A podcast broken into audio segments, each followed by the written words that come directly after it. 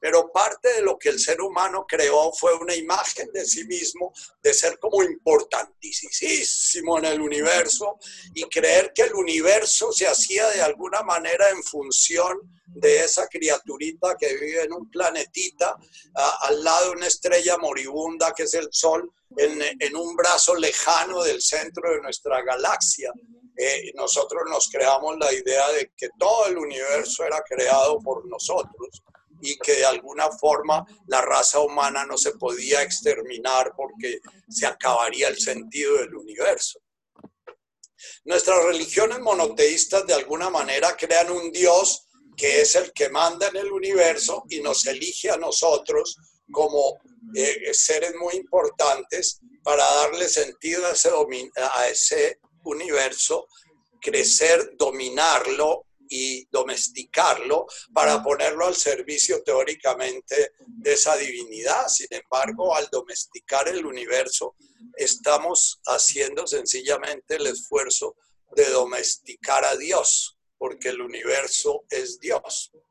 Y nos hacemos esa ilusión, nosotros no podemos ni destruir el planeta, ni construirlo, ni salvarlo, ni condenarlo, sencillamente andamos ahí dando palos de ciego, eh, creyendo que, pero tenemos la posibilidad de pronto de decir, uy, afum de Guasmaya, yo no tengo que hacer absolutamente nada distinto de estar consciente de que soy la manifestación del amor, que soy el amado y que soy el amante, pero que no he descubierto aún que soy el amante, porque el universo que me rodea lo veo como mi enemigo a quien domesticar, a quien someter.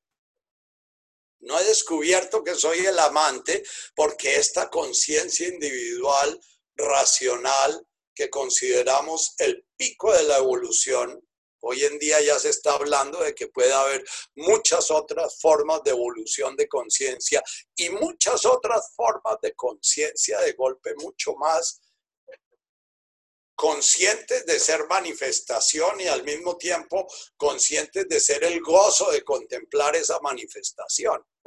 Mientras nosotros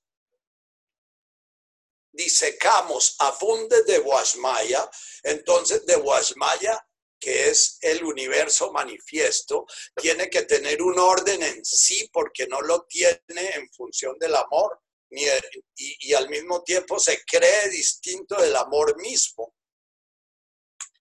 Entonces, esta primera planteamiento básico de Jesús. Es un planteamiento que fue destruido con la primera traducción que se hizo al hebreo y después, al, después al griego y después al latín y después a a, a las, todas las lenguas romanceras y al sajón.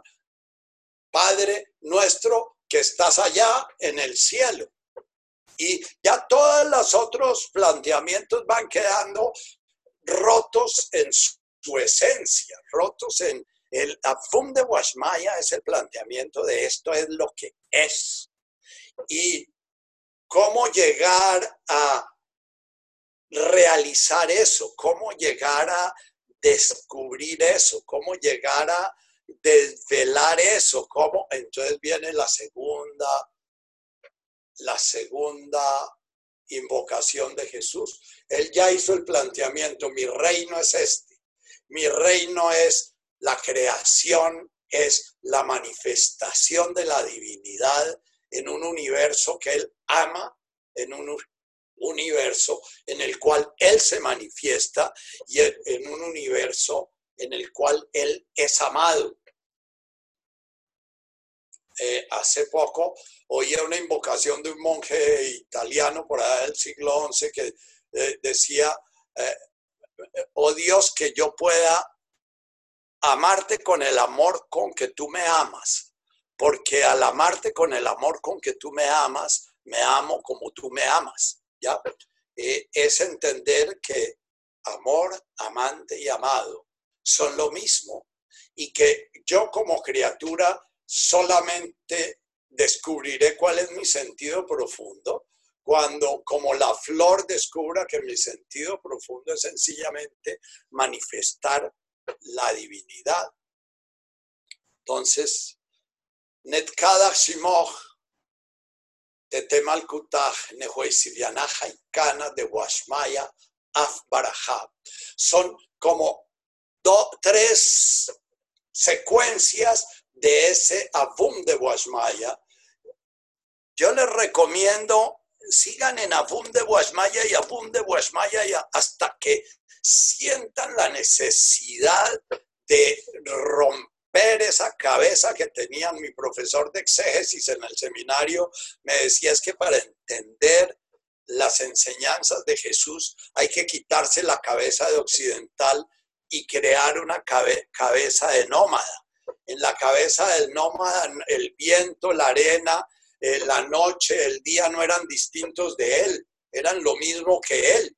Era, él, era viento, él era arena, él era, y él se, se sentía parte de eso. Nosotros nos sentimos que somos distintos del coronavirus y que entonces tenemos que aislarlos de la realidad y que las bacterias nos van a atacar y que los, eh, los huracanes nos van a hacer daño y que, o sea, nosotros ya internalizamos muy profundamente dentro de nosotros una visión paranoica que es yo soy distinto de y todo lo que no es yo es mi enemigo. Es un enemigo al cual controlar, es un enemigo al cual dominar, es un enemigo al cual domesticar, ¿ya? Nos fascinan nuestras mascotas porque nuestras mascotas están domesticadas, pero si nuestras mascotas, como en el caso de una paciente mía, un día un, un Rhodesian, después de ocho años de ser su amigote, se le tiró a la, a la cara y se la destrozó. Eh, eh, ese Rhodesian sobra decir que al día siguiente estaba muerto, ¿no? Porque nuestras mascotas son muy queridas en la, en la medida en que hagan nuestra voluntad y por eso nos fascinan, porque son obedientes. Bien, Afum de Washmaya es comenzar a imaginar al menos, primero desde esa mente hipertrofiada que tenemos, para permitirle al corazón, permitirle a la mente crear la idea de que yo realmente no estoy separado, que yo no soy distinto de, que yo no soy diferente de, que yo soy una manifestación en la cual este fenómeno, este zurrón que se llama Nacho, y esto, esta mente y esta emoción y este cuerpo y todo lo que he hecho en la vida son sencillamente manifestaciones de la misma divinidad como lo son manifestaciones los del perrito y los de, los de mi esposa y los de mis hijos y, y todo es igual. Bien, para crear esa división entre Avum y de Washmaya, nosotros creamos una identificación. Eh, la mente racional que la describe Richard como un primer milagro, o sea, una criatura que crea una imagen de sí mismo, que puede representar la realidad y se puede representar a sí mismo, eso ya él lo llamó el primer milagro, que es la función del ego. El ego crea una imagen de nosotros mismos y, de nosotros mismos relacionándonos con el entorno y a esa imagen la llamamos yo. Y, una imagen del entorno al cual lo vemos como algo diferente de nosotros y eh, a la cual la, llamamos la realidad objetiva. Hay que trabajar entonces en cómo se construyó esa identidad. Entonces, viene el primer planteamiento de Jesús, Netkada Shimoch. Es, hay que despojarse de, hay que comenzar a soltar, hay que comenzar a salirse de esa rigidez que generamos de que yo soy Nacho Vergara Carulla Delgado Soler, hijo de Hernán Vergara de María Carulla, eh, doctor en psiquiatría, eh, estudiante, filósofo, y todo ese arrume de agregados, dice Buda, en las cuales anda todo el tiempo el ego ocupado, ¿no? Y que nos tiene ahorita el coronavirus aterrados porque sentimos que nos van a, a quitar algunos agregados eh, eh, eh, entre otras, el primer agregado es este cuerpo, y, que nos van a quitar otros agregados que va a ser nuestro patrimonio y nos puede matar a papá y a mamá y nos puede matar a nuestros hijos. Y entonces estamos cuidando a los viejitos y los encerramos porque no quieren que nos los matemos, porque los viejitos de alguna manera hacen parte de nuestra identidad. Y si de alguna manera los viejitos se mueren, nosotros sentimos que perdemos algo de nosotros mismos, con lo cual nos identificamos he mencionado un texto de Jesús que es, misterioso para nosotros. Solamente cuando el hijo deje de ser el hijo y el padre deje de ser el padre, el hombre deje de ser el hombre y la mujer deja de ser la, deje de ser la mujer, el reino aparecerá, el reino se hará claro. O sea, solamente cuando nos hayamos dejado de identificar con nuestros agregados, vamos a poder comenzar a intuir que es que de Guasmaya no es lo importante, sino que lo importante es lo que se está manifestando. Y que puede que un cuerpo como este que tengo yo haya tenido miles de cuerpos como estos y que aún no he descubierto que no importan los cuerpos que haya de alguna manera manifestado la divinidad, que lo que importa es la posibilidad de un día cumplir ese, esa realización de ser el amor, el amante y el amado, que se va a manifestar en lo que llamaban los, los budistas las cuatro o cinco paramitas, que es el gozo enorme. Todo ser humano busca la felicidad, el amor. Todo ser humano busca el amor, la paz interior. Todo ser humano busca la paz interior, la sabiduría, la comprensión. Todo ser humano busca la comprensión. Entonces, amor, compasión. ¿Qué es la compasión? Es el amor manifestado a través de un corazón en, el cual la divinidad se está manifestando y siente el dolor del sufrimiento humano en su parirse. Entonces, Netkada Shimoch es comenzar ese proceso de soltar nuestra identidad. Y entonces yo voy a mostrar eh, un videíto, que es un videíto que lo invito a ver desde la reflexión y desde la meditación. Déjense sentir las tripas mientras ven ese video, porque el proceso de Netkadach, Netkadach es generar un vacío. Lo que Jesús plantea es, si no generamos un vacío de identidad, eh, no vamos a poder presenciar el reino, porque mi reino no es de este mundo. Ustedes viven en el reino de este mundo que es el de la identidad, en que yo soy distinto de ellos, soy diferente de ellos, soy más inteligente, menos inteligente, más bruto, menos bruto, etc. No, ese no es el reino del cual yo hablo, es un reino distinto. Entonces, para poder tener la medio visión de ese reino, la segunda, Netkada Shimoch, santificado sea tu nombre, no dice absolutamente nada, porque eh, ¿para qué deseamos que el nombre sea santificado si ya ha sido santo por toda la eternidad? Eh, eh, Dios no necesita a nadie que le santifique su nombre, no necesita ni de sus sacerdotes ni de sus fieles para sentirse santificado.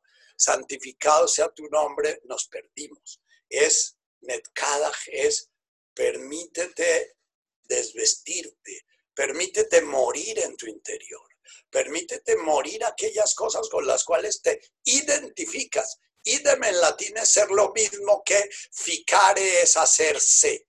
Entonces, si yo me identifico con esa criatura, nunca podré ser divinidad, porque la criatura nunca puede ser divinidad, porque la criatura manifiesta la divinidad, pero no es la divinidad.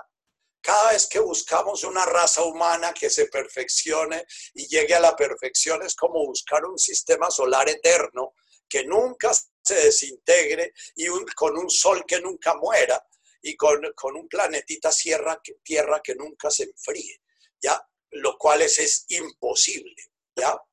Entonces, Netkada Shimoh, vamos a, compartir un poquito eh, este video en el cual vemos la transformación que vive una criatura para llegar a mostrar el esplendor de la belleza divina. Eh, lo voy a ir adelantando un poquito a veces porque es un poco largo y se nos iría eh, toda la meditación viendo esta eh, obra maravillosa. Aquí vemos nuestro origen.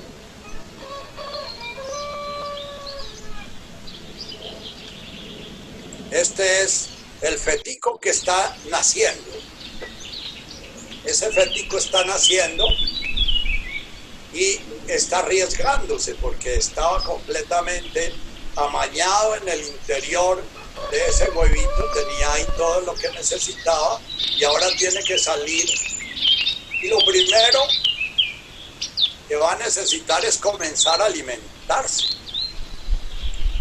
Y bueno, lo primero que va a hacer es alimentarse devorando a su madre, que fue el huevito.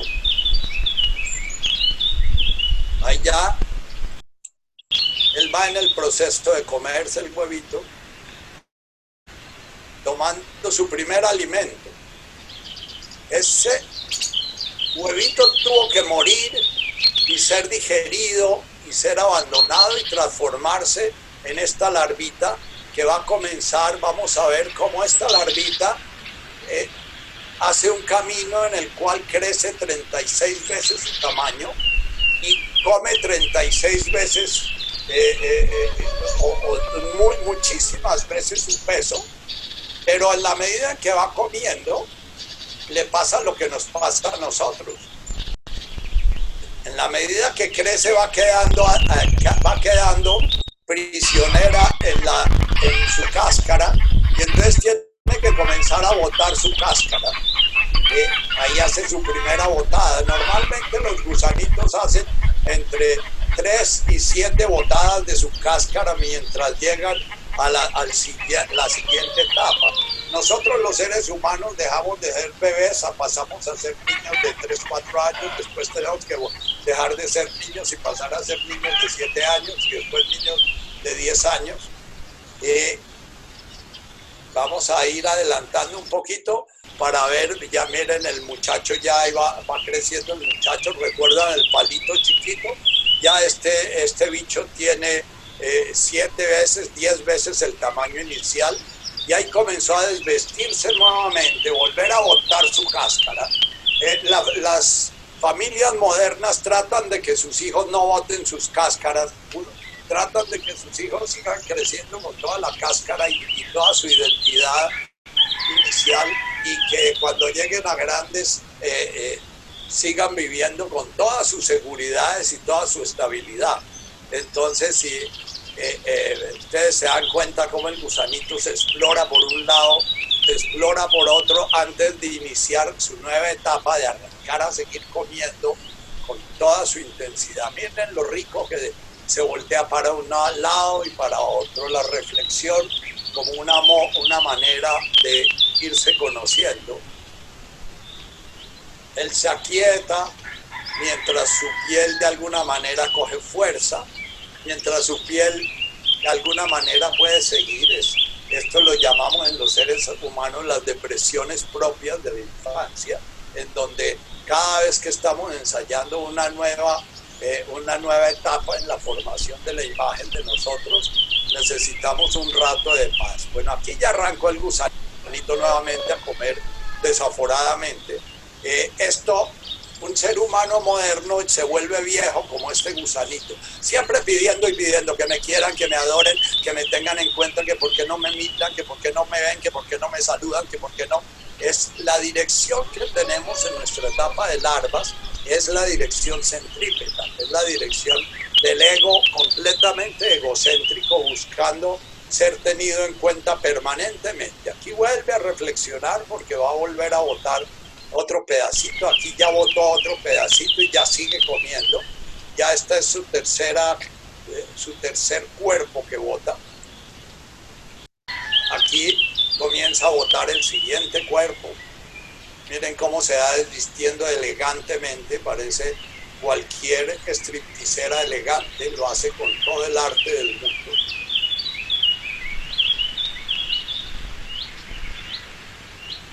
Y, y él no se detiene a recoger sus restos, él sencillamente va dejando atrás sus restos.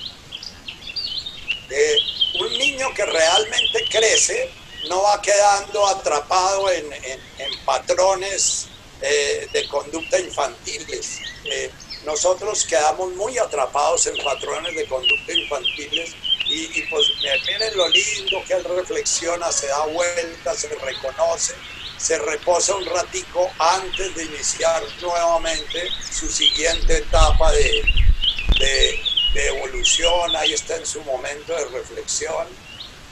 Cada vez que tenemos una depresión profunda es porque eh, o, descubrimos que mamá no nos quería como queríamos, o descubrimos que el mundo no es tan bueno como queríamos, pero si nos tomamos el tiempo de integrar eso y de real, realizar eso, podemos ya seguir adelante en nuestro trabajo. Miren la, la hebrita grandota que veían al principio, ya se volvió, ya se volvió bastante más chiquita.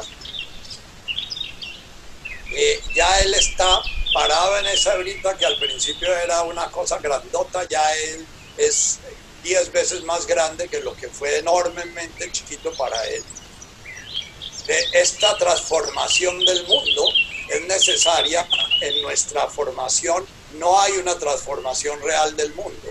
Aquí comienza la ese ego interno que manejaba este gustano, que eran esas capitas que iba formando para defenderse, ya en esta etapa entró a la adolescencia y comienza a ser un ego exterior. Él ya comienza a construir por sí mismo una nueva, un nuevo espacio para de alguna manera adaptarse al siguiente paso que va a dar, que es el paso importantísimo de la adolescencia en el ser humano primitivo. La adolescencia en el ser humano contemporáneo realmente no se da porque no, seguimos siendo gusanos voraces, pidiendo y pidiendo y pidiendo y exigiendo y por eso estamos depredando la tierra. No nos damos cuenta que de alguna manera hay que generar una transformación profunda en nuestro ser. Esta etapa que vamos a vivir equivale en el, en el crecimiento humano, el paso, de, el paso de los arquetipos del ego, en donde el último de los arquetipos es el ayudador a los arquetipos del alma, en donde comienza a haber un proceso de destrucción de nosotros mismos. Hay que matar al niño, hay que, eh, y ese niño digerirlo, ese niño eh, deshacer lo que venía él eh, y para irlo transformando en otro ser nuevo, que es ya el arquetipo del alma, del amante y del creador que les pasé la historia de los arquetipos a ustedes. Aquí va a haber un tiempo de reposo, un tiempo de, trabajo interior muy, profundo. Aquí ya se dejó de comer y la energía que se, que, se acumuló en todo ese tiempo de comer y comer se va a invertir en una transformación interior, que es uno de los milagros más grandes que se ve en la naturaleza y sin embargo en todos nosotros se da ese milagro si lo permitimos. La mayoría de nosotros seguimos siendo gusanos hasta la muerte y estamos cuando nos estamos muriendo diciendo que por qué no va a morir si yo todavía tengo mucho que vivir. Aquí este, este personaje que está en su profunda depresión de adolescencia ya adquiriendo una nueva identidad en la cual ya no necesita ni madre, ni padre, ni hermanos, porque quién es mi madre y mis hermanos es uno de los pasos importantísimos de la vida. está tratando de salir a un nuevo mundo.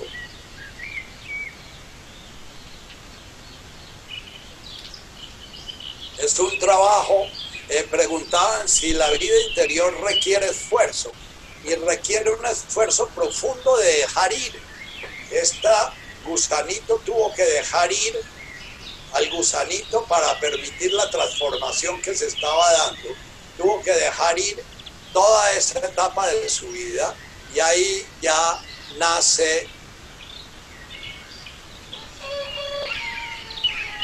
ese paso importantísimo en nuestra vida que es salir del reino de este mundo para entrar en otro reino. este era un reino en que estábamos atados a la tierra, a las necesidades de la tierra, pero a través de un cambio profundo, una depresión profunda, una transformación, un soltarnos, va apareciendo un nuevo ser, un nuevo ser que ya no está atado a la necesidad, que ya no anda buscando qué me dan y qué me dan y qué me da el gobierno y, que, la, que la muerte no me llegue, y que, sino que ya se arriesga a morir esta polilla muy posiblemente, si por ahí hay cualquier pajarito se la come eh, y va a pasar un tiempo. Ahí esta polilla está tomando el resto de energía que le quedó sobrante para inflar sus alas con un líquido que es como la sangre. Las alas son un cuerpo muy, muy, muy vascularizado que se inflan de, del puro líquido que quedó de sobra de él. Al terminar eso, él va a soltar todo lo que quedaba ya excedente de gusano en una última orinadita que vamos a ver si en este video se alcanza a presenciar. Él no se alcanzó a presenciar porque esta mariposa renuncia hasta lo último de sí misma en ese momento. Aquí vamos a, a ver en el reino animal el máximo desarrollo que tenemos es el apareamiento, es el poder entregar uno la vida para permitir que una otra nueva vida inicie el ciclo. Es permitir morir esta, esta mariposa específicamente, es una mariposa que ya adulta no pecorea, no, no come polen ni nada. Ella sencillamente viene con la energía que acumuló en su infancia y en su adolescencia para invertirla en el último momento creador que es transmitir la vida. Ella se va a parear. Ella está haciendo lo mismo que la otra. Esta es la hembra, el otro es el macho. Está inflando sus alas para poder volar e ir a buscar el macho. El arquetipo del amante es la completitud que descubre el ser humano en su ser íntegro. En, la vida animal la completitud se da en el apareamiento sexual, en la reproducción de la vida, donde esta mariposita como manifestación de la divinidad procrea nuevamente otra, otro fenómeno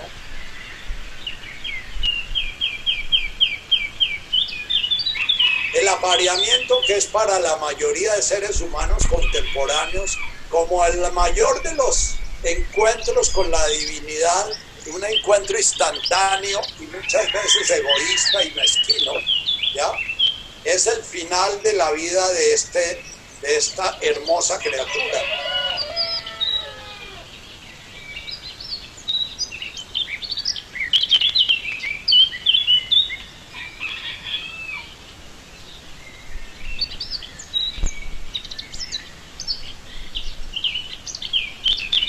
Esta es lo que le quedó a la vida material de espiritualidad. Dice 8, lo único que quedó en la carne, reflejando el infinito del espíritu, es el orgasmo, porque en el orgasmo es donde en el ser humano, con su conciencia refleja, se puede presenciar la totalidad del universo en un ser encarnado.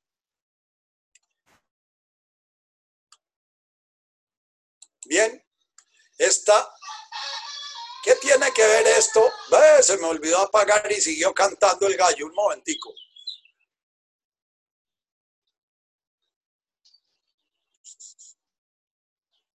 Un momentico, apago aquí.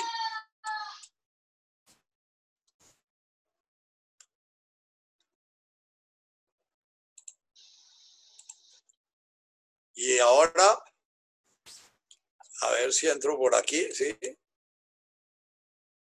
Ya, bien. Este video lo paso porque eh, la enseñanza de Jesús era como eso, con mariposas y con los pajaritos del campo y con el, buscador de perlas que encuentra una perla preciosa. No tenía nada que ver con Dedeo uno etrino de nuestra, de nuestra letra muerta de, de la, religión. Eh, ustedes viendo esa, esa, ese milagro de la vida y ese milagro del el Malkutaj, del orden divino manifestándose en cada criaturita de estas, manifestándose en esa belleza de transformaciones y de órdenes que se van dando, comienzan a entender que el Netkada es comenzar a vaciarse de esa identidad que le dice a uno que haga primaria, bachillerato, carrera, que se case, que tenga hijos y que tenga en cuenta que, que el banco y que la... Y comenzar a quedarse uno quietico para ver qué es lo que va a pasar conmigo si yo me silencio en mi interior y permito que lo que se da en mí se dé. Pero eh, en las, eh, hubo esta semana en nuestro chat algunas discusiones sobre el esfuerzo y el no esfuerzo y sobre si el camino era el camino o no era el camino. Cuando uno está muy aferrado a la identidad, hay que hacer un esfuerzo para dejar de hacer esfuerzo, porque realmente la identidad es una pujadera permanente. Cuando estamos aferrados a la identidad, pujamos para hacer primaria, pujamos para hacer bachillerato, pujamos para que nuestra mujer nos quiera, pujamos para que nuestros hijos nos tengan en cuenta, pujamos para no perder la cuenta bancaria, pujamos permanentemente, estamos pujando. ¿Por qué? Porque el ego es un pujador. El ego es, es una estructura psíquica que permanentemente está tratando de controlar el ego no cree en que hay un orden y el ego cree que él es el que tiene que imponer el orden en sí mismo y en los demás. Entonces el ego, si es de Trotsky, va y mata a medio mundo para poner el comunismo, y si es de Hitler, va y mata a medio mundo para imponer el superhombre nichesiano, y si es, qué sé yo, cada ego, eh, no contento con joderse la vida a sí mismo, anda viendo a ver cómo jode a los demás, en lugar de quedarse quietico viendo a ver qué es lo que está pasando y cómo el dolor de esa larva que tiene que quitarse sus capas y tiene que ir deshaciéndose de sí misma porque el sí mismo la prisiona y la, la deja chiquita. Si nosotros no abandonamos ese niño bueno con el cual buscamos ser amados por mamá, ese niño bueno nos ahoga y vivimos llenos de angustia y de ansiedad y sintiendo que estamos prisioneros y que estamos metidos en una jaula y enfermándonos, ¿ya? ¿Por qué? Porque, porque no soltamos, no soltamos y no nos permitimos morir a lo que hay que morir. Ahorita estamos metidos todos en nuestras, en nuestras pupas, eh, eh, en nuestros apartamenticos, porque de golpe nos morimos, ¿no? Eh, Netkadach Shimoch implica soltar todas las cosas que nos dan seguridad, soltar todas las cosas que podemos, que nos dan sensación de que podemos prever el futuro. El, gusano no tiene ni idea de lo que va a pasar cuando se vuelva, cuando se vuelva pupa. La pupa no tiene ni idea de qué mariposa va a ir a, va, a resultar siendo. Y esa mariposa se aparea y muere y la hembra deja sus huevitos que van a volver a hacer el mismo proceso. Y el ser humano la diferencia que creemos que tenemos, porque puede que esa mariposa tenga una conciencia más desarrollada que nosotros, sino que nosotros en nuestra soberbia humana creemos que nuestra conciencia es superior a la de todos los otros. Nuestra conciencia es superior en nuestra capacidad de controlar, pero nuestra capacidad de controlar es la que nos ha llevado a controlarnos tanto que perdimos nuestro origen y solamente dejando de controlar vamos a poder comenzar a vislumbrar como cuál es el orden que de alguna manera se está manifestando en nosotros. Entonces, el segundo planteamiento de Jesús es, los pajaritos no tienen graneros y nunca les falta la comida del cielo. Y los lirios no tejen y ni Salomón en su en, lo mayor en el mayor momento de esplendor se vistió con tanta hermosura. ya eh, Jesús antes de plantear su Padre Nuestro se echó las parábolas del reino y dijo cosas terribles que hoy en día no nos suenan porque nos rompen el coco como es más fácil que un camello pase por el ojo de una aguja que un rico entrar al reino de los cielos. ¿A qué se refería? A que si nosotros tenemos la seguridad en nosotros mismos, en la, la eh, vacuna del coronavirus, en la capacidad de hacer una curva plana que de alguna manera no vaya, no sé qué, en la capacidad de mantener nuestro control, entonces es muy difícil que podamos despertar al reino de Dios. Y ustedes dirán, pero entonces, ¿cómo? Eh, el cómo lo sigue planteando Jesús en sus bienaventuranzas y si algún día trabajamos las bienaventuranzas, vemos cómo las bienaventuranzas son unos pasitos para ir aceptando el soltarnos del control que nos, la ilusión de control que nos da el ego, soltarnos de la idea de que podemos crear sociedades humanas bondadosas y justas, soltarnos de la idea de que nosotros podemos crear en nosotros mismos un ser que controle sus emociones y que controle sus sentimientos. Es con la energía que tiene el gusano, es con esa misma energía con la que se va a hacer la, el ego de la crisálida con que se va a tejer esa y con la que esa crisálida dentro de esa pupa va a hacer su transformación y con la misma energía es con la que se va a hacer la expansión de sus alas y con la misma energía. Entonces nosotros no podemos renunciar al ego que está en nuestra vida, porque el ego inicial es un desarrollo de la evolución de la vida. Entonces el ego inicial es una sabiduría de la misma vida, pero que lo pusimos al servicio de nuestra conciencia individual y al servicio de nuestra importancia personal y al servicio de la soberbia de creer que nosotros controlamos el mundo.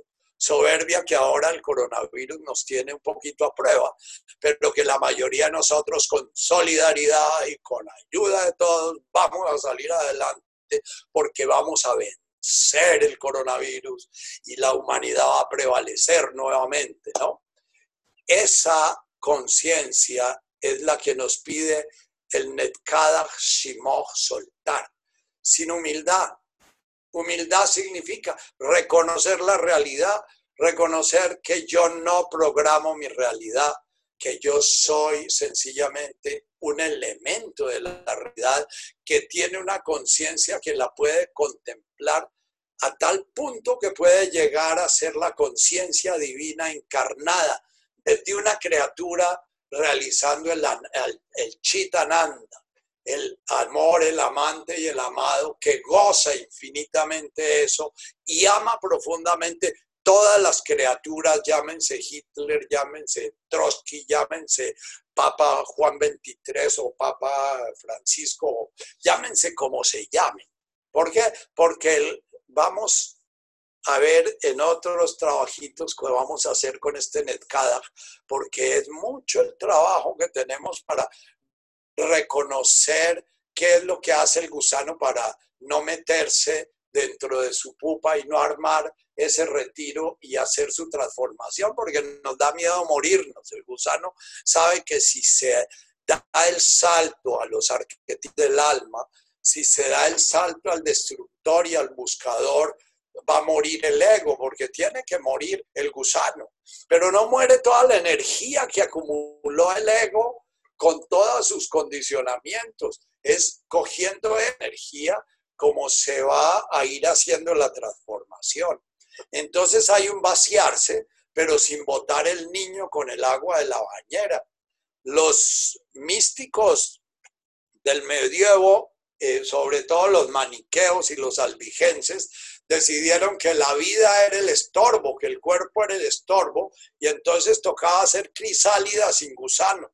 Entonces ellos dividían la vida del gusano y el gusano seguía comiendo y comiendo y comiendo, comiendo sexo y comiendo comida y comiendo dinero y comiendo viajes y comiendo y comiendo recursos y comiendo, porque es que el gusano es insaciable, el gusano podría seguir creciendo y creciendo y creciendo, no aceptara parar y morir para dar paso a otro ser distinto.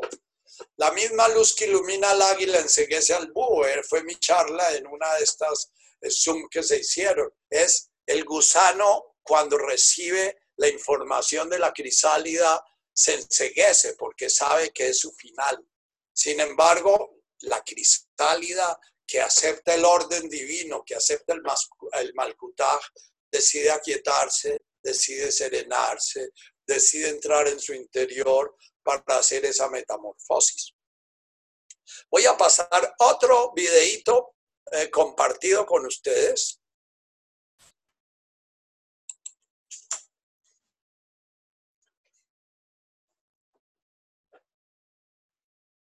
Nuevamente de nuestro maestro Espira.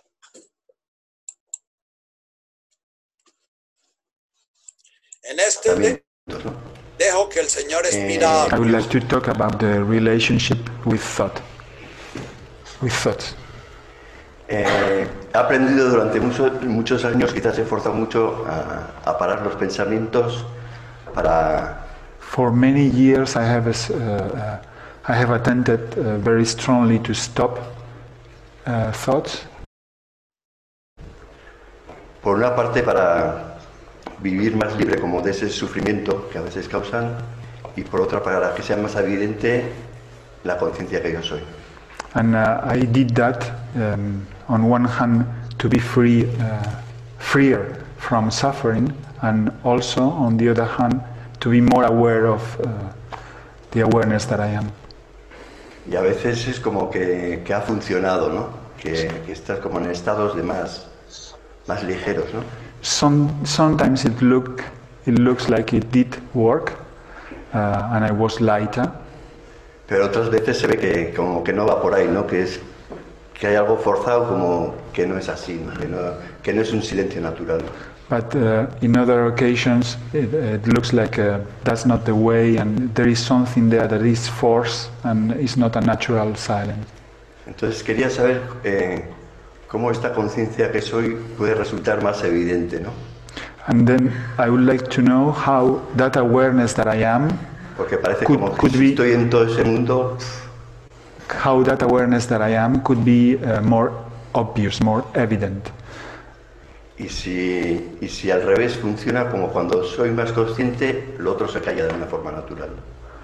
And uh, maybe it works the other way around, and when I am more aware, um, all the mental stuff, all the th- thoughts, uh, they uh, get silence in a natural uh, way. I also tried to stop my thoughts for 20 years. Yo tam- también intenté parar mis pensamientos durante 20 años And I did it for the same reason as you. y lo hice por el mismo motivo que tú. I thought it would cure me of my suffering. Pensé que me curaría de mi sufrimiento.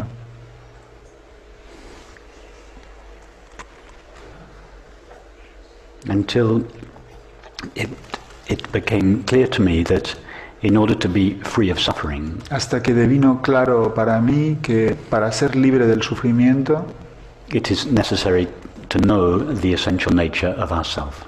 es necesario el conocer la naturaleza esencial de uno mismo, which means the essential nature of consciousness. lo que quiere decir la naturaleza esencial de la conciencia. It has nothing to do with what our thoughts are or are not doing. Y no tiene nada que ver con lo que nuestros pensamientos están haciendo o dejando de hacer. When I realized this, Y cuando me di cuenta de esto, I ceased being interested in my thoughts dejé entonces de estar interesado en mis and I pensamientos became interested in the nature of consciousness. y entonces me interesé en la naturaleza de la conciencia. And after some time, it became absolutely clear to me Y al cabo de un cierto tiempo devino ah, absolutamente claro para mí that what I essentially am que lo que esencialmente soy had never been hurt or harmed or stained by any experience. no había sido jamás ah, dañado o estropeado o ah, modificado o tintado por ninguna experiencia. It became clear to me that what I essentially am is already inherently free of suffering. Y que lo que esencialmente soy está ya inherentemente libre de sufrimiento. In other words, that it became clear to me that peace or happiness was not something that had to be earned or practiced. Que devino claro que la um, um, paz o el amor no es algo que tuviera que ser uh, ganado o obtenido con esfuerzo, but they are rather simply the nature of what we already are. sino que son, es más bien eh, la naturaleza de lo que ya somos And I had simply overlooked it. y que simplemente lo había pasado por alto I had simply overlooked it because I was so busy manipulating my thoughts. y que lo había simplemente pasado por alto porque estaba muy ocupado manipulando mis pensamientos.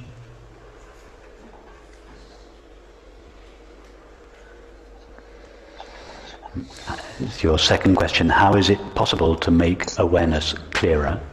Y tu segunda pregunta, ¿cómo es posible hacer que la presencia consciente sea más clara, más obvia?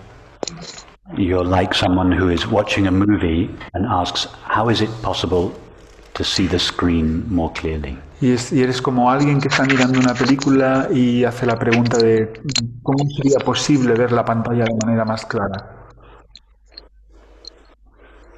Are you not aware now? ¿No eres consciente ahora? You're obviously in no doubt about that. Ah, obviamente no tienes ninguna duda acerca de ello. You answered yes. Contestaste sí, Bec- You answered yes because you know the experience of being aware. pero contestaste sí porque conoces la experiencia de ser consciente. The experience of being aware is not obscured, La experiencia de ser consciente no, no está oscurecida, it's not hidden behind your thoughts or feelings no está escondida tras tus pensamientos o tus sentimientos, any more than the screen is hidden behind the image. de la misma manera en la que la pantalla no está escondida detrás de las imágenes.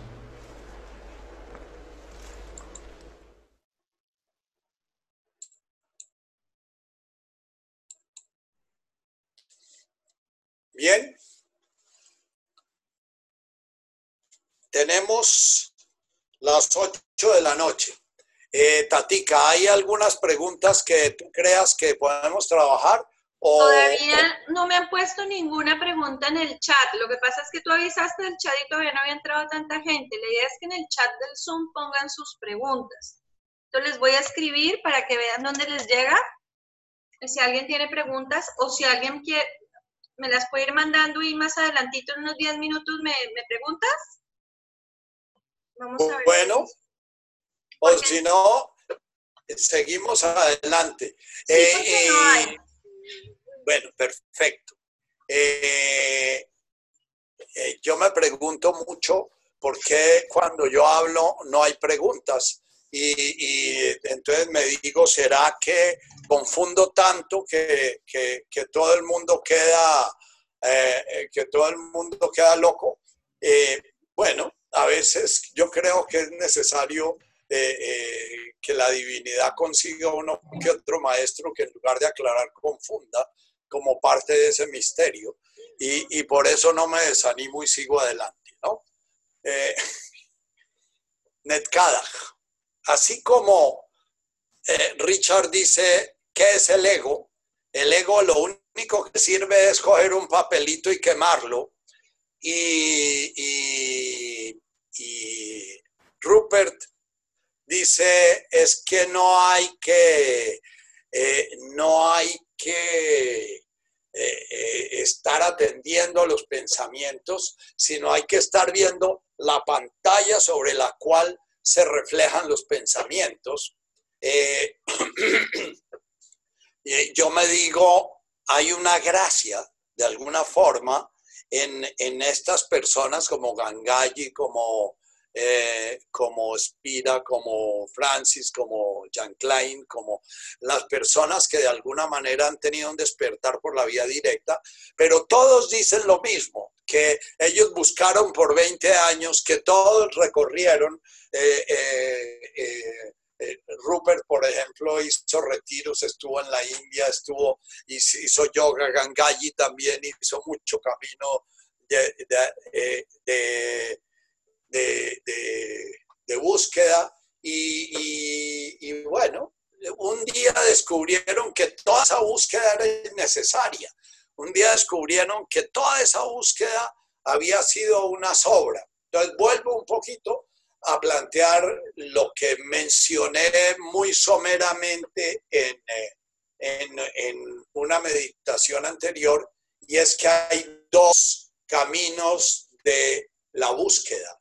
El camino que se llama progresivo y el camino y la vía directa. El camino progresivo es, el que plantea el budismo, el que plantean la mayoría de las religiones, el que plantean eh, que es el camino en el cual a través de estar analizando al gusano y preguntándose por qué el gusano no entra a construir su pupa para comenzar el camino de su metamorfosis en, en, en, crisálida y en, y en mariposa, eh, eh, esa es la vía indirecta, es la vía de la reflexión, es la vía de la pregunta, es la vía de, de quién soy, eh, de quién soy, pero sin preguntarse directamente quién es la pantalla en la cual se, se proyecta la película que estoy viendo.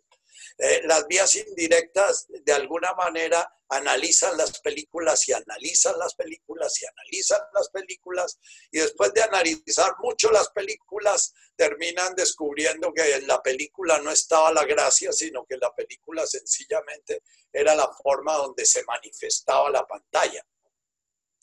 Eh, yo les envié al chat de coronavirus una reflexión de, de un hombre que se llama Caruti, que es un astrólogo, antropólogo, que se hace y se hace preguntas desde el ego para el ego. Son preguntas que, que el que ha trabajado esas preguntas desde el alma se dice, pero este personaje no se estará dando cuenta que, es, que se, se está haciendo preguntas desde el alma. Entonces él propone una civilización bella donde la conciencia relacional va a despertar y los egos humanos, en lugar de seguir en ese juego de dominación y de, y de sometimiento y de guerras y de que ha vivido toda la humanidad conocida, van a entrar en una conciencia relacional y van a dejar de controlarse, porque la conciencia relacional, eh, la conciencia relacional es la conciencia, donde yo descubro que mi forma individual, que andaba dándose golpes con las otras formas individuales, eso no soy yo, sino esa es una manifestación. Es como cuando el gusano descubre que él ya ha engordado 40 veces su tamaño inicial, pero que él ya no necesita seguir engordando y engordando. Y entonces comienza a preguntarse, ¿y entonces qué voy a hacer con todo esto? ¿no? Eh, eh, yo me imagino que si se hiciera bien las preguntas, el señor Bill Gates viviría en un ashland de la India eh, buscando el sentido último de la existencia en lugar de seguir arreglando al mundo. pero bueno, él se va a seguir preguntando y haciendo campañas para quitar el ébola y para quitar el polio y quitar el sufrimiento humano. Y por ahora él quedó en esa etapa del camino. Nachito. Sí. Mira, te han escrito dos cosas. María Clara Espinel pone, Nacho, es porque la dinámica en este evento es distinto a la del consultorio. Acá poner la pregunta, me ha pasado, pierde continuidad. En el consultorio vamos preguntando mientras vamos avanzando. Y acá te pone Marta, Nachito, no nos confundes. Nos dejas pensando desde lo más profundo y nos ilustras mucho. Entonces, no sé si quieres decir algo al respecto. Bien, bien. Eh, afortunadamente, afortunadamente pude pescar dos egos listos a defenderse. Entonces, gracias por la defensa. Eso es lo que hace el ego. El ego eh, no se pregunta qué es lo que estoy sintiendo con eso, sino se pregunta qué fue lo que me dijeron para ver qué respondo. Eh, no es que quiera joderte Martica y María Clara, sencillamente es que esa es mi mi, naturaleza, como decía el escorpión, que eh, yo pico porque, porque es mi naturaleza. Entonces les agradezco sus intervenciones para quitarme la culpa de si yo confundo. Eh, pero entonces, si, si hay una pregunta que nazca de lo profundo de su ser y de su confusión que muy posiblemente no tenga respuesta, eh, se la van a preparar para la próxima, porque entonces yo ya estoy muy engolosinado en confundiéndolos y voy a seguir en el mismo camino. Eh, bien, entonces iba con la historia de que el gusanito crece y crece y crece y crece, pero si el gusanito tuviera una conciencia refleja, entonces el gusanito podría llegar a ser un gusanito Bill Gates. Con miles de millones y millones de dólares sería un gusanito enorme, más o menos como, no sé si ustedes vieron la, la película de todo lo que usted quería saber sobre el sexo y no se atrevía a preguntarlo. Hay una escena en la cual hay una enorme, enorme teta que va persiguiendo al pobre eh, Woody Allen eh, eh, y, que se lo va a tragar, ¿no? La, el, el, ego puede crecer y crecer y crecer y como dice, y como dice Nicolás Gómez Dávila, el hombre nace rebelde su naturaleza le repugna, ni la tierra entera es el objeto suficiente de su implacable anhelo. Entonces, mientras seguimos en la dinámica egoica, nos vamos a querer siempre pedir algo más de nosotros mismos y algo más del entorno que tenemos y algo más de la mujer con la que vivimos y algo más de la casa que tenemos y algo más de...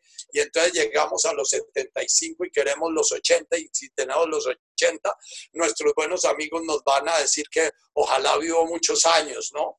Eh, yo le digo ahorita a mis buenos amigos supercristianos muertos de susto, enjaulados en sus casas, pero si usted vive todo el tiempo anhelando el amor de Dios y les manda una invitación a que se vayan a encontrar con el, con el coronavirus, ¿por qué están tan escondidos?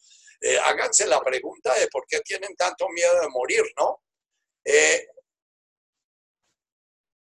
el camino del el despertar recorre tres grandes etapas. La primera etapa la llamó el, Jung los arquetipos del ego. Es la etapa en que el gusano nace, se come primero a su mamá, que es su cascarita de huevo, después comienza a comer todo lo que encuentra y todo lo que encuentra y sigue creciendo y multiplicando su tamaño y multiplicando su tamaño y multiplicando su tamaño. Eh, en los animales y, eh, eh, hay un código biológico que está sometido en lo fenoménico al Malkutaj, al orden divino, entonces no, no hay la posibilidad de seguir y seguir y seguir como Alejandro Magno o como Trotsky o como Hitler o como Napoleón creciendo y o como todos esos personajes fueron egos que crecieron y crecieron y crecieron y nunca cesaron de crecer y su desorden dejó al mundo jodido por mucho tiempo el, rey Felipe con la reina Isabel queriendo cristianizar a los, a los indios americanos, mataron cuatro millones de indios, el rey Carlomagno que decapitó a mil hugonotes en el, en el Danubio porque no se bautizaban, ese es un ego que crece y quiere hacer el bien y quiere transformar la humanidad y quiere crear un reino de Dios y quiere crear y quiere porque no se dio cuenta que había un camino que terminaba y tenía que volver para adentro. Entonces, eh, digamos que para trabajar el Netcada, lo primero que tenemos es que conocer el gusanito del cual toca comenzar a quitar pieles, el gusanito y comenzar a ver por qué nos quedamos atrapados en, en, el gusanito y por qué no vemos la posibilidad de parar y comenzar a crear nuestro digamos, nuestro ego espiritual, que es como la pupa, para podernos recoger ahí y, quedarnos quieticos. El ego es muy difícil explicar qué es el ego y es muy fácil explicar qué es el ego.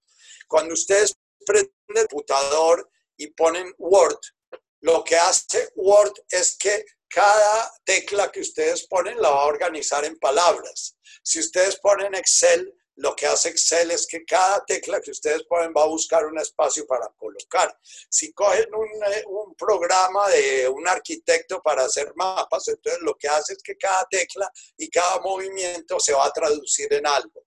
El ego es sencillamente como un programa que organiza todo lo que ustedes ven, lo que ustedes oyen, lo que ustedes sienten, lo que ustedes sienten dentro, porque de alguna manera lo primero que hizo el ego fue generar un dentro fuera, que es la primera ilusión del ego.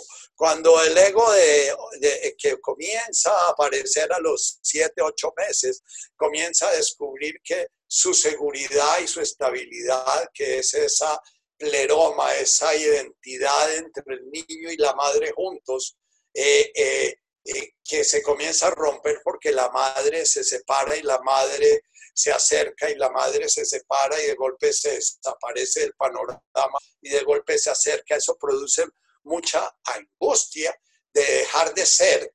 Y entonces él comienza a crear una imagencita de sí mismo permanente, separado de la imagen de la madre, y comienza a crear una imagencita subjetiva separada de la imagen objetiva, pero son imágenes, son sencillamente formas de representar el mundo. Porque cuando el bebé está prendido a la teta delicioso, no está funcionando su ego. Su ego funciona es cuando algo le falla en su orden interior. Si ese eguito tuvo suficiente amor. ¿Qué es el amor? Porque todas las mamás dicen que adoraron a sus hijos. Vuelvo, ya que hubo dos preguntas que respondieron en automático. Cuando yo hablo esto... Hay otra. ¿Ah? Hay más. ¿Te las hago? No, ya no. las dejamos para la próxima vez. La próxima vez iniciamos el chat con las preguntas que esta vez quedaron. Perfecto. Eh, la madre dice, yo amé a mis hijos y yo digo, no, no los pudo amar.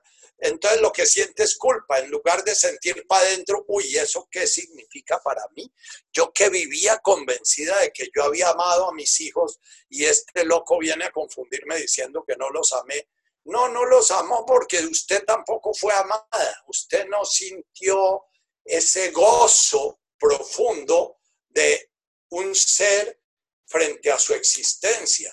Usted para su mamá fue una preocupación, usted para su mamá fue un juguete, usted para su mamá fue una proyección narcisista, usted para su mamá fue un problema, usted para su mamá, entonces usted recibió algo que llamamos cariño algo que sentimos por nuestra mascota. Cuando Fidolo sale aquí a saludarme moviendo la cola que llego a las 8 de la noche, eh, yo siento cariño por la mascota porque reconoce mi existencia y la reconoce y pedirme muchas cosas, ¿no? Entonces, lo que recibe eh, el, el, el ser humano de las mascotas es algo muy, muy, muy parecido al amor, pero muy pocos seres humanos pueden dar a, otro ser humano algo parecido a lo que una mascota da. Pero una mascota da eso parecido al amor, primero porque es, tiene de alguna manera la manifestación de Malkutaj mucho más limpia, ¿ya? Sin embargo, si yo me acerco a un león hambriento, va a manifestar su, eh, su malcutaj de una manera bastante distinta de Fídolo va a manifestar su mal, malcutaj tragándome, ¿no? Calmando su hambre. Entonces, el ego, esa imagen que me formé de mí mismo, va a iniciar desde el comienzo a crear una imagen de sí mismo que no corresponde a su realidad. Va a crear una imagen de sí mismo que corresponde a la a la imagen que su madre tiene de él y él va a ir descubriendo con qué cosas su madre responde más claramente porque ese ego que es un, un resultado de la evolución adaptativa de la vida responde a una ley fundamental. Todo lo que te favorezca la vida va a servirte, todo lo que amenace tu vida va a hacerte daño. Entonces, ese primer arquetipo, ¿qué es un arquetipo? Eh, ustedes vieron que pasé en el otro chat eh, los arquetipos. Un arquetipo es una forma como se organiza la energía en un plano sutil que de alguna manera en el plano concreto ya de los seres realizados, de alguna manera se manifiesta. la energía del inocente es como la de ese gusanito que está todo el tiempo en función de que le den, que le den, que le den, que le den, que le den, que le den, que le den. Y, y toda su organización perceptual está en función de que le den. Entonces él aprende a ver cómo consigue que su mamá le dé.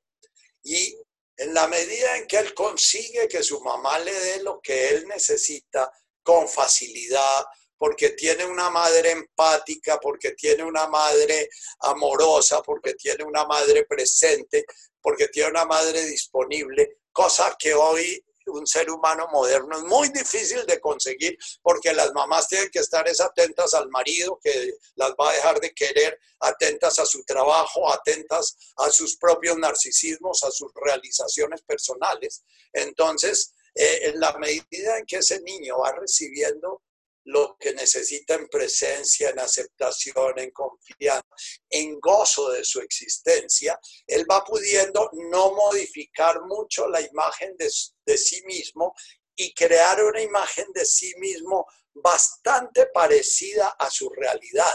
Ese va a ser un gusanito que le va a quedar mucho más fácil llegar el momento de tener que morir y va a entender que ahí hay algo sabio y va a poder aceptar morir, aunque eso vaya contra su ego. Pero en la medida en que tenemos un sistema familiar eh, eh, con siete hijos, una mamá angustiada, con, eh, con, un papá que no quiere asistir a la casa porque la mamá le quita el tiempo, él es muy importante, etcétera, y, y entonces ese niño va a tener que hacer muchas, muchas, muchas maromas para poderse adaptar a esa madre y a ese padre y a ese nicho. Entonces, ese niño va a crear un ego bastante dentro de él, dicho metafóricamente. Si yo soy, es una metáfora, si yo soy amarillo, pero descubro que mamá es daltónica al amarillo y no reconoce el amarillo, todo mi sentido de sobrevivencia va a ser en tratar de volverme rojo o verde o azul, que son los colores que reconoce mamá. A una persona que quiero mucho, que ha acompañado mucho en su camino, un día después de 10 años de trabajo me dijo, mi drama es que mamá adoraba a Superman y yo era Clark Kent. Y yo crecí como Superman, pero cuando fui a hacer mi primer vuelo, me estutané porque no sabía volar. Eh, el drama de la mayoría de nosotros está en ese primer momento de distorsión. No hubo una confirmación en nuestro ser. Y como nuestro ser no fue reconocido, comenzamos a trabajar en el hacer desde muy temprano en nuestra vida. Ya muy, muy pequeños comenzamos a buscar un cómo nos vamos a hacer a nosotros mismos de tal manera que seamos reconocidos y todavía a los 40, a los 50 años nos lloramos porque mamá no nos ve o porque el tío no nos ve o porque el gobierno no, no nos tienen en cuenta o porque es injusto y los derechos humanos no me los están reconociendo.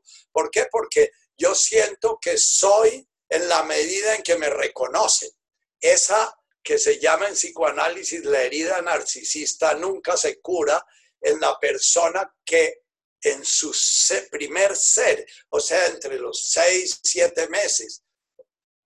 Muchos hablan de mucho antes, la tata, eh, si le preguntan a la tata, va a hablar que desde el vientre de la madre. Si en ese primer encuentro con, con la realidad que nos reconoce no hubo amor, aceptación, confianza, dedicación, eh, eh, gozo de nuestro existir, eh, sentido de nuestro existir, porque el, amor profundo es el sentido profundo de la existencia de otro, de mi existencia y en ella la existencia de otros seres. La mariposa que va a poner sus huevitos, pone sus huevitos en el gozo de que ese huevito va a dar otra existencia tan gozosa como la de ella. Pero si la mariposa, como le decía yo a mis seis años a mamá, a mis siete años, mamá, ¿usted por qué me trajo al mundo a sufrir si usted sufre como un demonio? No, ¿por qué me hizo ese daño? ¿Ya? Si usted ya estaba sufriendo, ¿por qué no se quedó solita sufriendo y, y, me transmitió a ese karma, no? Eh, si lo que recibimos es una información de que tenemos que dejar de ser nosotros mismos para ser amados, vamos a pasarnos toda la vida con la herida narcisista sintiendo qué puedo hacer para que me amen. La pregunta es, ¿cómo sanar eso? Entonces, sanar eso significa eh, descubrir lo que nos habla con esa sencillez el Señor Espira. Ah, es que no es la película que se proyecta de lo que se trata, es ver el telón que se hace manifiesto con la película.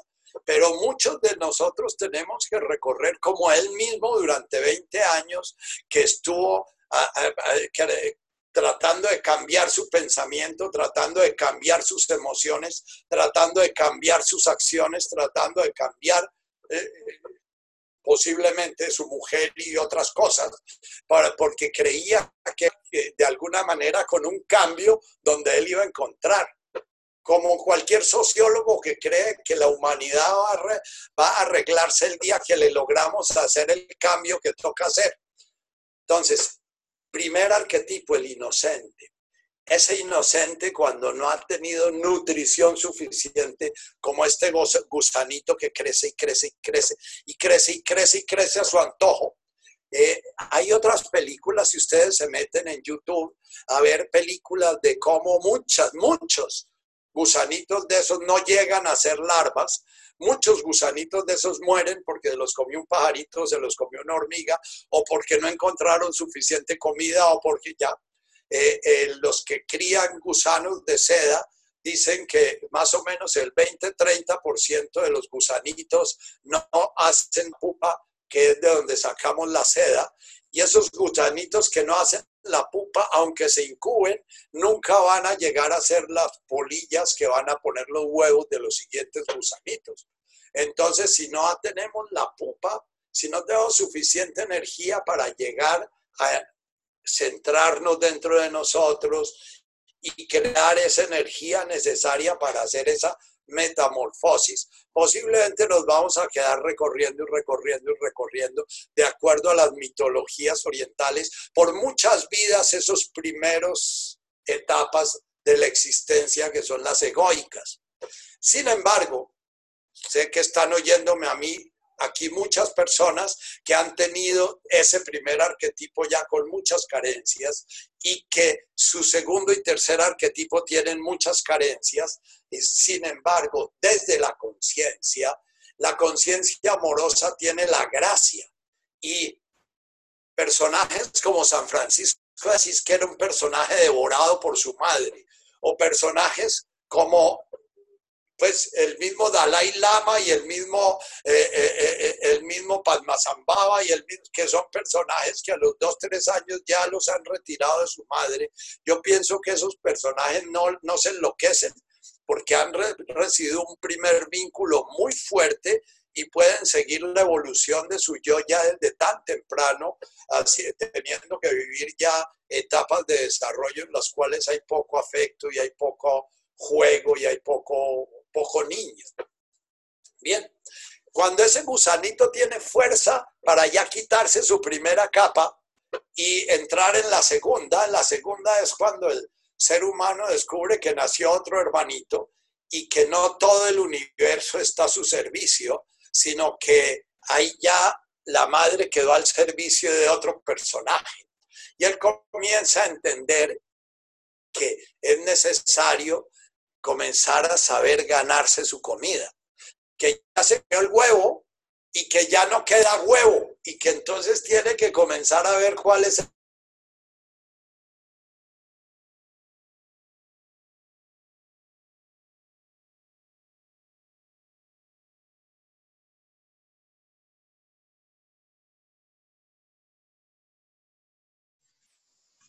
Nachito. te congelaste. ¿Me oyes? Los que están aquí me están escuchando a mí. Me ponen una manito arriba, por favor, me escriben algo en el chat para saber si están escuchando. Sí. Perfecto, entonces es Nacho. Déjenme, lo llamo. Bueno, denme un segundito, por favor. Estamos, estamos en recreo.